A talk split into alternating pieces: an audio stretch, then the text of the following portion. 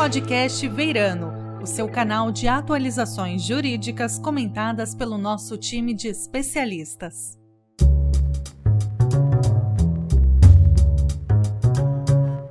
Olá, sejam bem-vindos ao podcast Verano.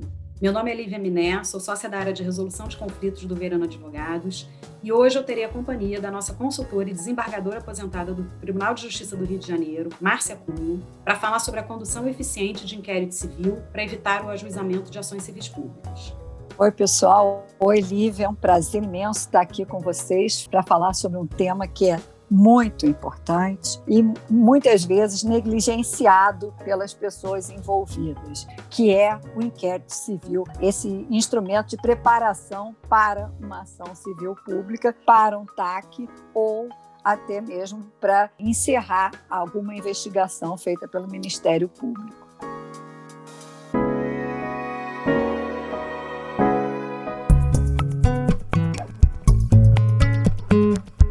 A ideia é a gente dar um rápido overview sobre o inquérito civil e depois debatermos algumas dicas práticas importantes sobre como lidar com o inquérito civil.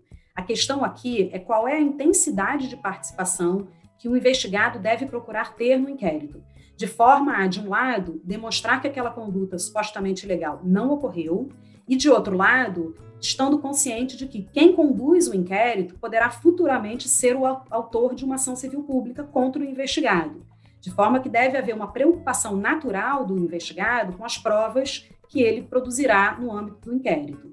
Isso mesmo, Lívia. Existe sim esse dilema, que é o interessado saber em que medida ele deve interferir no inquérito civil público. Para isso, para ajudar nessas decisões, é importante que se entenda as principais características do inquérito civil. É um procedimento investigatório instaurado pelo Ministério Público e de atribuição exclusiva do MP para descobrir se houve a violação ou não de algum direito coletivo. Tem caráter administrativo, ou seja, não é um procedimento judicial, é, é investigatório, inquisitivo e sua instauração é facultativa. O Ministério Público, para ajuizar uma ação civil pública, não precisa previamente instaurar necessariamente o um inquérito civil público. Se ele já tiver os elementos necessários, ele pode é, ajuizar direto a ação, não precisa investigar.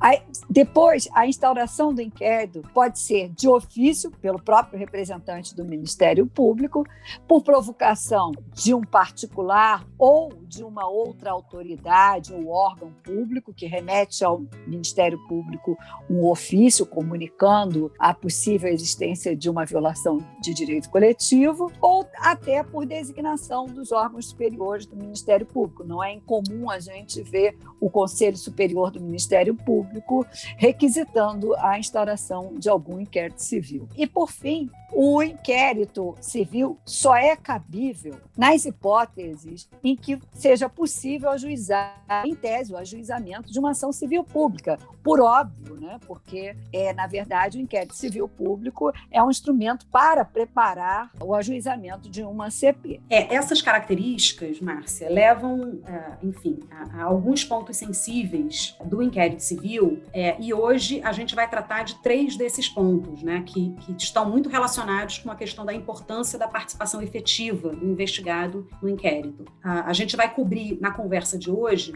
a atribuição inquisitiva do Ministério Público, como a prova produzida no inquérito é recebida na ação civil pública, se ela chegar a ser ajuizada, e a questão uh, do contraditório, né, de não ser obrigatório, mas eventualmente oportuno. Sobre o primeiro ponto, que é justamente a atribuição inquisitiva do Ministério Público, de acordo com o artigo 8 parágrafo 1 da Lei 7347 de 85, que é a lei que regula as ações civis públicas, o membro do Ministério Público pode requisitar de qualquer organismo público ou particular certidões, informações, exames ou perícias no prazo que assinalar, o qual não poderá ser inferior a 10 dias úteis. Na prática, o Ministério Público, de fato, solicita boa parte dessas provas, ah, especialmente em casos né, em que o inquérito está tratando, por exemplo, de questões técnicas, é muito comum ver o Ministério Público solicitando perícias técnicas, muitas vezes pelo próprio grupo de apoio ao Ministério Público, outras vezes de outros órgãos oficiais que tenham é, a expertise necessária sobre a questão técnica que está sendo é, discutida ali no inquérito. É muito comum também uh, ter o representante do Ministério Público fazendo inspeções em loco, solicitando a oitiva de testemunhas, né? E muitas vezes essas solicitações elas já vêm um endereçamento correto, né? O, específico de quem serão as pessoas a serem ouvidas, outras vezes não, né? Então, outras vezes ele, ele uh, enfim, deixa mais a cargo, às vezes até do próprio investigado ou do órgão que vai determinar, né? Quem são as pessoas corretas. Então, isso muitas vezes acontece também. Mas o fato é que o fruto de todas essas diligências será justamente a base de eventual futura ação civil pública e principalmente é, de pedido de tutela antecipatória, muitas vezes, na maioria das vezes eu diria, sem a oitiva prévia do réu, né? de forma que uh, é preciso que se avalie com muito cuidado qual é a participação que a empresa investigada quer ter nesse inquérito, né? o momento de intervir, a intensidade novamente de interferência, tendo em mente essa atribuição inquisitiva do Ministério Público. É, Lívia, esse ponto é fundamental, né? É, a gente tem que ter em mente aqui que o Ministério Público ele não é uma parte comum, né? E a sua participação no inquérito dá a ele uma autoridade que o investigado, obviamente, não tem. O ato do Ministério Público, a lei garante ao Ministério Público o poder de requisitar informações, de obter as provas necessárias. É evidente que esse poder, como todo poder, tem limite. O Ministério Público pode muito, como um investigador, e sem a autorização ou anuência do, da, do Poder Judiciário, exigir a, a exibição de diversas provas, inclusive que provenham de outros órgãos públicos. A limitação do Ministério Público, ela se dá em relação àquelas informações, aqueles direitos que estão cobertos pelo sigilo, como direitos fiscais,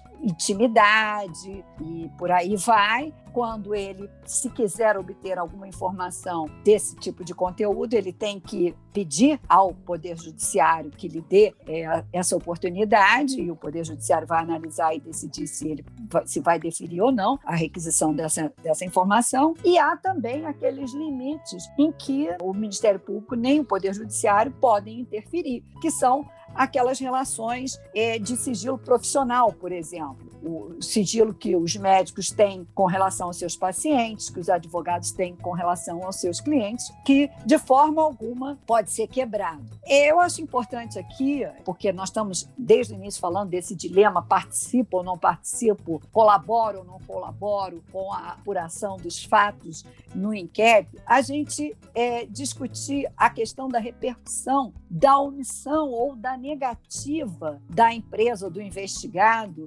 de apresentar informações solicitadas pelo MP. Né? É, ele deve produzir provas prejudiciais? Nunca, jamais. Né? Nem pode ser obrigado a isso. Qual é a consequência dele não produzir essa prova? Uma coisa é ele não produzir a prova e apresentar lá ao Ministério Público uma escusa por que não está apresentando essa prova, uma escusa razoável. Outra coisa, ele simplesmente ignorar o chamado do Ministério Público para comparecer ao inquérito.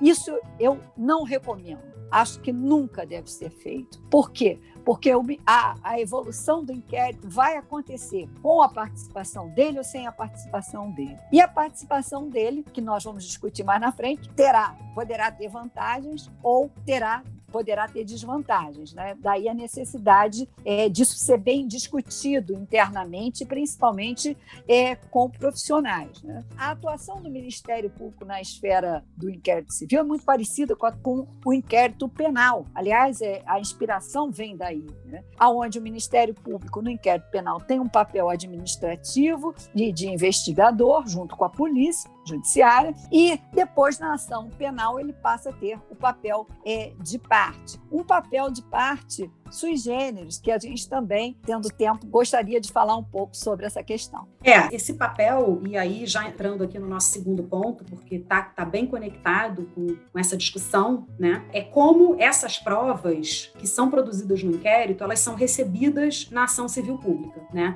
E aí, quando eu falo que esse ponto está muito conectado, é porque uh, existe muita discussão, né? Existiu muita discussão sobre uh, se essas provas colhidas no inquérito não seriam provas unilaterais, especialmente quando, por alguma razão, uh, o investigado não participou do inquérito, né? seja porque não foi chamado, seja porque, ao ser chamado, uh, enfim, entendendo que o contraditório não era obrigatório, optou por não participar, né? com todas essas consequências que a Márcia até já colocou. Mas como que essa prova vai ser recebida depois? A verdade é que quando a gente está litigando uma ação civil pública, uh, você, de um lado, tem o Ministério Público, de outro lado, você tem aquela parte que era o investigado e virou réu. Né? É, embora ambos sejam parte em uma ação civil pública, eles não são vistos da mesma forma. É completamente diferente quando você tem uma ação envolvendo, por exemplo, duas partes privadas, né? duas empresas, né? como autor e réu. Se houver, nesse caso, qualquer prova que tenha sido produzida fora dos autos, a tendência do juiz juiz será de enxergar essa prova como uma prova unilateral e vai produzir provas no processo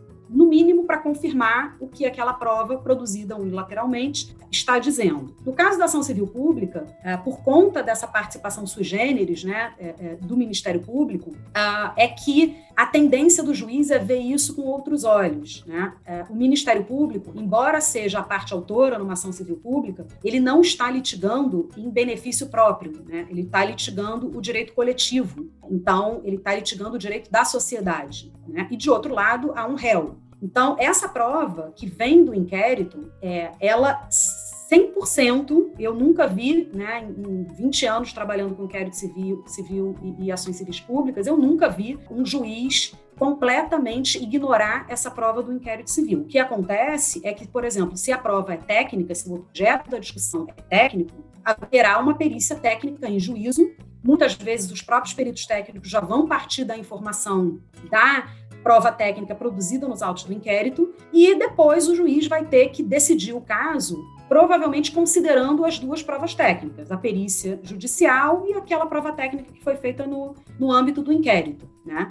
Mas essa é a tendência, né? e isso vale para as outras provas também. Né? Uh, depoimentos, por exemplo, muito, muita, é muito comum a gente ver é, confirmações desses depoimentos em juízo, às vezes nem isso é feito. Né? E aquele depoimento que foi feito no, nos autos do inquérito tem um peso muito mais importante do que se tivermos, uh, enfim, uma ação com partes privadas. Então, essa atuação sui generis do Ministério Público, né, dentro de uma ação civil pública, quando é precedida por um inquérito civil, isso tem que ser levado em consideração sempre pelo investigado. Né? Então, ao produzir uma prova ou ao participar da produção de uma prova no inquérito, é muito importante que você já antecipe como aquela prova se dará ou como ela será vista, né, uh, se houver uma ação civil pública.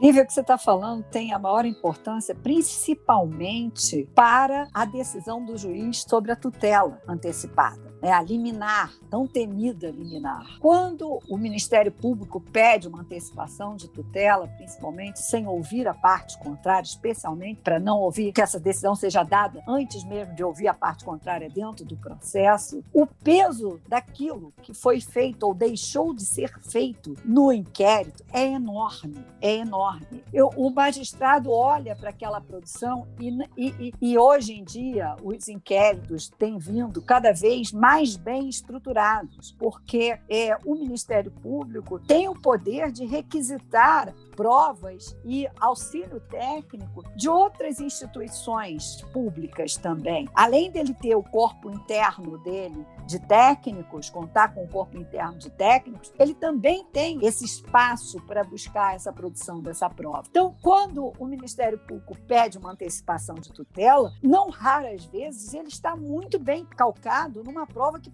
foi produzida dentro desse inquérito. E se particular, a empresa ou o investigado foi chamado a participar e não compareceu, ou compareceu de forma proforme só, sem interferir, vai ficar muito difícil ele não receber uma liminar contra ele. O peso do Ministério Público é muito grande. O Ministério Público é, é uma parte dentro do processo, mas essa igualdade é uma igualdade meramente formal dentro do processo, no sentido de que todas as garantias processuais dadas ao Ministério Público são as mesmas garantias processuais que serão dadas à outra parte, ao réu. Agora, a palavra, a confiança que o magistrado vai ter naquilo que o Ministério Público vai trazer e naquilo que a outra parte vai trazer, isso é diferente não adianta a gente imaginar que não seja. Primeiro, são duas instituições, é o que você chamou muita atenção, né, Lívia? O Ministério Público não age por direito próprio, não vai mudar nada na vida do procurador ou do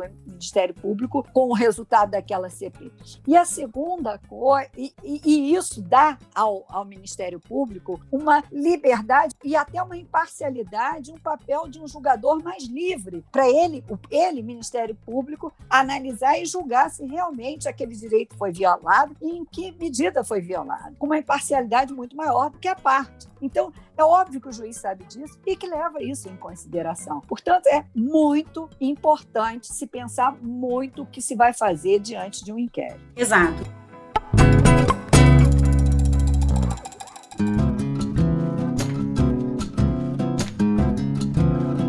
Isso aí nos leva ao nosso terceiro e último ponto sensível nessa avaliação da participação no inquérito, que é justamente o contraditório, né? Porque já houve muito debate no passado, a questão do contraditório não ser é, obrigatório no inquérito. Ele não é, mas a verdade é que o, o bom e bem preparado Ministério Público vai garantir o diálogo e a participação do investigado, até para legitimar justamente essa colheita das provas, né? Obviamente que sempre que isso não for prejudicar a própria obtenção da prova ou apuração dos fatos, né? Se houver uma necessidade de algum sigilo nesse primeiro momento, até para preservar a prova, né? É, não vai acontecer nesse primeiro momento, mas é, é, muito comum tá, que em algum momento a empresa investigada seja chamada a prestar algum esclarecimento ou participar é, da produção de alguma prova. Né? Como disse a Márcia, isso não é obrigatório, mas é sempre desejável. É nessa hora que a empresa tem que parar e avaliar qual é o custo de oportunidade nessa participação e mais, qual é a intensidade, né? Como que se, se dará essa participação? Até onde a empresa quer ir? O que, que a empresa quer abrir para o Ministério Público? Que tipo de informação ela quer trazer? Quais são as consequências dessa informação lá na frente, né? Então, esse é um momento de, do pensamento estratégico do inquérito que ele é absolutamente crucial e ele tem efeitos para além do inquérito. Ele vai ter efeitos na, na ação civil pública,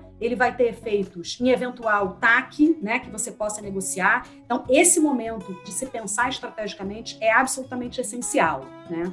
Quando a gente para para avaliar e tentando fechar um pouco, né, tudo que a gente já disse até aqui, que foi bastante coisa, para tentar resumir um pouco os benefícios da participação da empresa no inquérito, uh, me vem à cabeça alguns, né?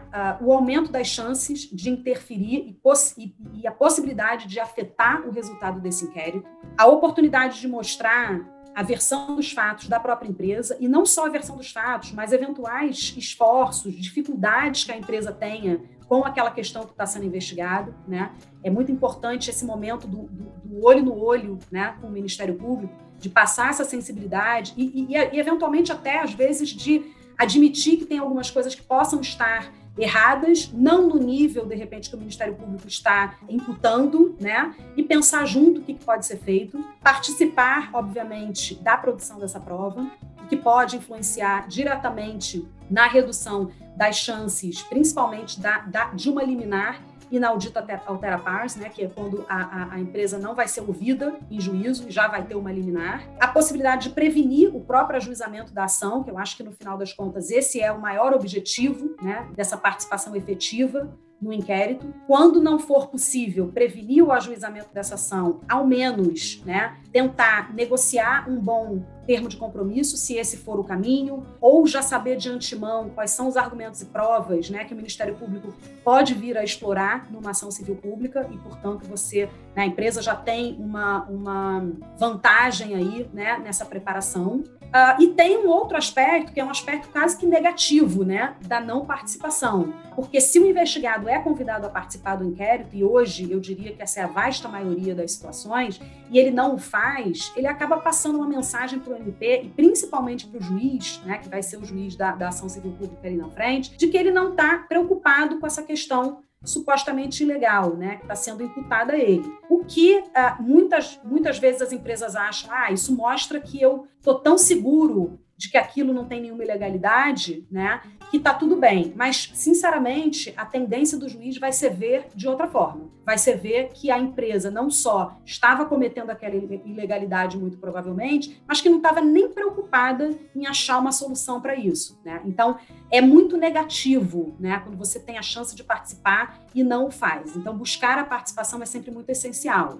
Lívia, para assim, que a nossa audiência tenha uma ideia mais prática, né, do que a gente acha que eles devem fazer, é, eu gostaria de elencar algumas dicasinhas sobre como cuidar dessa parte de inquérito. Né? A primeira coisa é contabilizar os inquéritos civis públicos que estão instaurados e separar por assuntos, é, autoridades, localidades envolvidas. E a gente está falando assim no plural, parece meio absurdo, ah, mas há, há várias empresas que respondem a vários inquéritos civis públicos, empresas principalmente com atuação nacional, em diversas localidades do país, às vezes apurando a mesma falta funcional, a mesma, o mesmo dever com a violação do mesmo direito coletivo. Né? Então é fundamental, a primeira coisa você mapear. A segunda coisa, tendo mapeado, conhecer o, o, perfil desse promotor ou desse procurador de justiça, né, é, desse MP, que está conduzindo essa investigação. É muito importante você saber como é que ele se posiciona em relação àqueles temas. Se puder, então, saber qual é o, como é o relacionamento dele com o juiz que provavelmente vai julgar aquele tema, se eles têm posições parecidas ou não. Isso vai te dar mais informação na hora de você decidir o que você vai fazer ou deixar de fazer. Tratar os inquéritos civis como se processos judiciais fossem, porque é isso que eles provavelmente vão virar no final das contas, principalmente se você os negligenciar. Manter contato com a procuradoria e com a promotoria, isso aumenta em muito as suas chances de antecipar os passos do MP, saber o que, que ele está pensando em fazer, qual é a próxima prova que ele vai atrás, qual é o próximo passo que ele vai dar. Isso não é pouca coisa para nós que somos advogados saber. Né? É, você está adiantado, porque isso é, um, como se for, é como um jogo de xadrez. Você tem que tentar antecipar quais serão os, as atitudes da pessoa que está jogando com você. Né? Agendar reuniões para discutir o caso, tanto reuniões internas, quanto reuniões com seus advogados, quanto reuniões com os membros do Ministério Público, das pessoas, dos técnicos encarregados de fazer a, as provas técnicas e etc. Muitas vezes eh, pode ser interessante alongar aquele inquérito é, civil público, porque ou porque você está vendo que as suas chances de evitar uma, um ajuizamento de um ACP, principalmente evitar o deferimento de uma antecipação de tutela, são pequenas. Então, quanto mais você conseguir alongar esse prazo, em melhor condições você vai estar para responder aquela, aquele deferimento daquela antecipação de tutela, vai estar mais capaz capitalizado, já vai ter resolvido boa parte dos problemas que você tem a resolver. Não é simplesmente empurrar o inquérito para frente e ficar sentado em berço esplêndido esperando a bomba explodir lá na frente. Não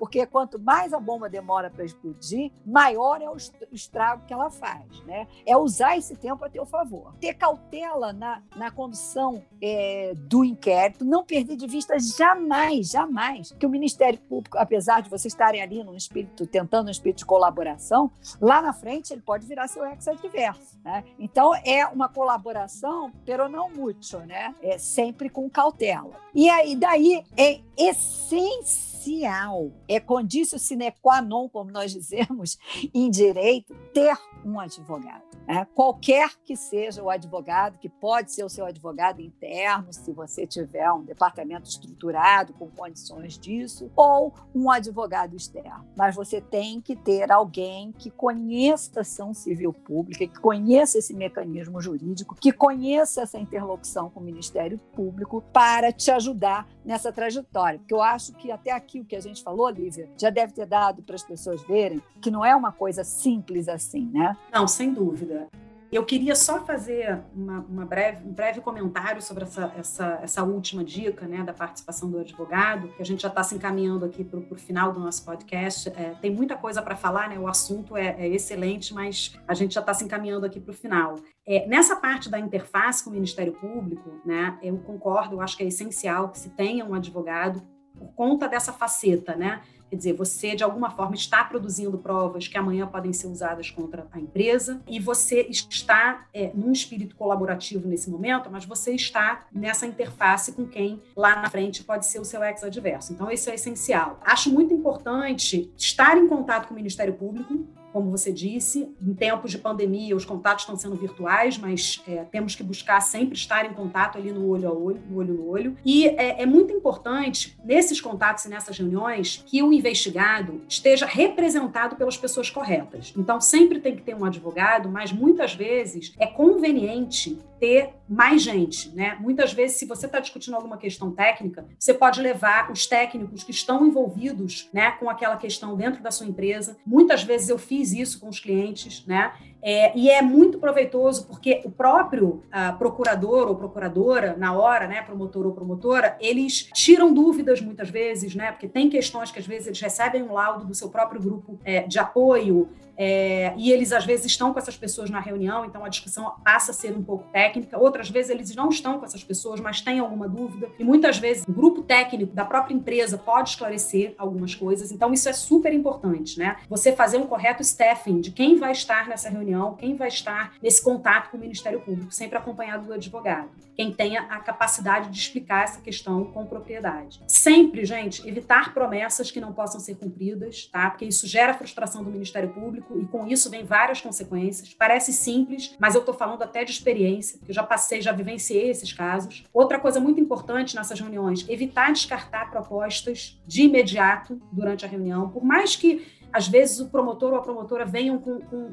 os, os, os, acordos, assim, as propostas mais irrazoáveis, né? Quer dizer, trazer aquilo para reflexão, dizer que vai refletir, que vai ter discussões internas, até para você manter esse bom relacionamento, né? E se preparar melhor, é, se for a hora de refutar aquilo, se preparar para fazer isso com, com mais tranquilidade, de repente trazer uma contraproposta no lugar e explicar a razão pela qual aquilo que foi pedido não é razoável, não é possível. E a, a, a Márcia já falou da questão da personalidade, né, do promotor ou da promotora. Isso é essencial. Quantas vezes a gente já teve, né, é, com os nossos clientes, enfim, a mudança de um promotor que possibilitou, né, acordo, por exemplo, ou possibilitou outros rumos para esse inquérito. Então, é muito importante estar atento a isso. E a última dica que eu daria é preparação. Preparação nunca é demais. Se preparem, se preparem, se preparem, e quando estiverem preparados, se preparem mais um pouco, porque isso, disso aí, né, dessa preparação, vem muitas consequências que vão ser sentidas muito tempo, né, se a gente acabar chegando, enfim, a ter uma ação civil pública. É, Lívia, eu, para resumir, né, nós já estamos aí no, finalzinho, para resumir, o que eu diria para quem está nos ouvindo sobre o inquérito? Compareça, compareça sempre, compareça com advogado, compareça, mas não é comparecer de qualquer jeito, é comparecer com o advogado preparado, já selecionado o pessoal que vai, do corpo técnico da sua companhia, da sua empresa, que vai fazer a interface junto com o advogado. Terceiro, não negue o óbvio, não há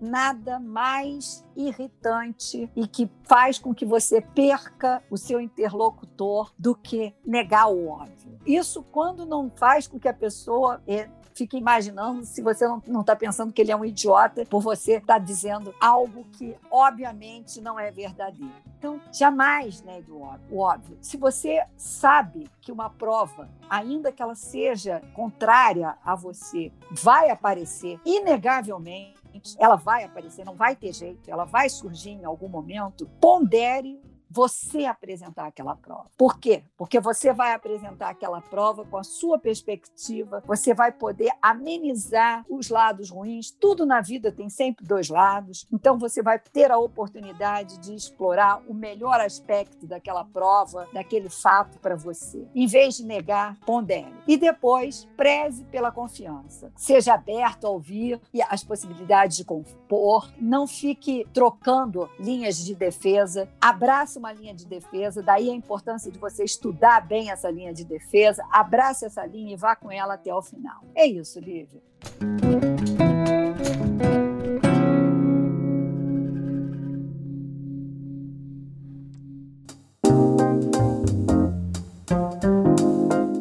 Maravilha, Márcia. Eu queria te agradecer pelo nosso bate-papo de hoje. Acho que foi muito rico e esclarecedor. Agradecemos a todos também. Gente, muito obrigada. Adorei participar. É uma pena que o tempo é pequeno para um assunto tão rico e tão importante.